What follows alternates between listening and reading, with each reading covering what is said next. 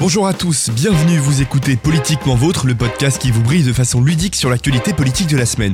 14 février, joyeuse Saint-Valentin à tous, mais vous le verrez, il n'y a pas que de l'amour en politique cette semaine.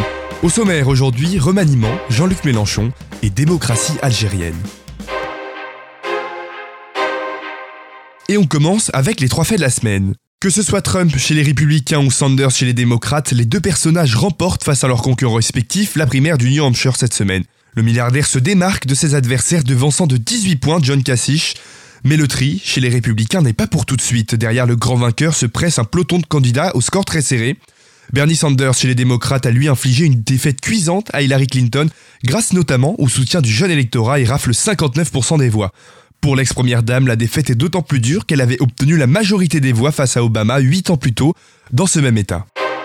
Petit séisme dans la classe politique ce jeudi, François Hollande a élargi l'assise du gouvernement de Manuel Valls en y incluant l'ex-premier ministre Jean-Marc Ayrault, trois écologistes et le président du parti radical de gauche. Quatre sortants et dix entrants, jamais un gouvernement n'aura été aussi nombreux. Alors si ce remaniement suscite autant de réactions, c'est qu'il est de loin l'un des plus surprenants. Emmanuel Cos, elle qui a toujours critiqué le gouvernement, devient ministre du logement, la deuxième écologiste à ce poste après Cécile Duflot. À noter l'éviction brutale de Fleur Pellerin qui a appris 45 minutes avant le dévoilement du gouvernement qu'elle était virée. L'élégance à la française, sans doute. Et toujours à propos du président, François Hollande l'a annoncé jeudi 11 février, l'organisation d'un référendum local pour décider de la construction de l'aéroport de Notre-Dame-des-Landes. Ce projet hautement polémique avait suscité depuis son annonce de nombreuses protestations et manifestations, mais aujourd'hui, plusieurs obstacles au référendum subsistent. D'abord les détails techniques comme son périmètre géographique ou sa date, mais surtout sa légalité car il semblerait en effet qu'une collectivité ne puisse se saisir d'un projet d'État et que modifier la loi ne suffise alors pas. Dernier joker toutefois, pour certains juristes, la région pourrait faire exception et organiser ce référendum. Reste désormais à trouver un arrangement avec le président Les Républicains de la région Pays de la Loire, pour l'instant fermement opposé à l'organisation de ce référendum. Un projet d'aéroport qui résolument bat de l'aile. La citation de la semaine, il s'agit d'une phrase prononcée par Jean-Vincent Placé en septembre dernier pour faire taire les colibets quant à son envie sans borne d'accéder à un poste au sein du gouvernement. Je gagne plus en tant que président du groupe au Sénat qu'en tant que ministre, avait-il alors déclaré. Drôle de justification s'il en est, notamment au relief de son entrée au gouvernement en tant que secrétaire d'État en charge de la réforme de l'État et de la simplification ce jeudi dernier. Sa déclaration paraît tout à coup rétrospectivement quelque peu déplacée. On passe au chiffre de la semaine et il est un peu inquiétant cette semaine ce chiffre, c'est 441. Le nombre de députés absents sur les 577 que compte normalement l'Assemblée nationale. C'était lors du vote de l'entrée de l'état d'urgence dans la Constitution ce lundi 8 février. 75% des députés français manquaient en effet à l'appel pour un vote pourtant très médiatisé.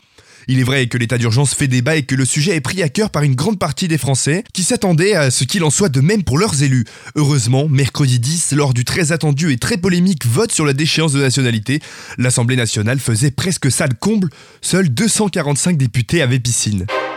La personnalité de la semaine, c'est Jean-Luc Mélenchon qui a annoncé mercredi soir aux électeurs sa candidature pour 2017.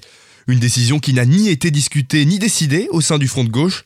Après avoir rejeté le principe des primaires, le candidat se présente hors cadre des partis et prend certaines initiatives notables. Il souhaite notamment, via la plateforme jlm2017.fr, engendrer un mouvement citoyen et réunir une assemblée représentative des signataires de cette plateforme.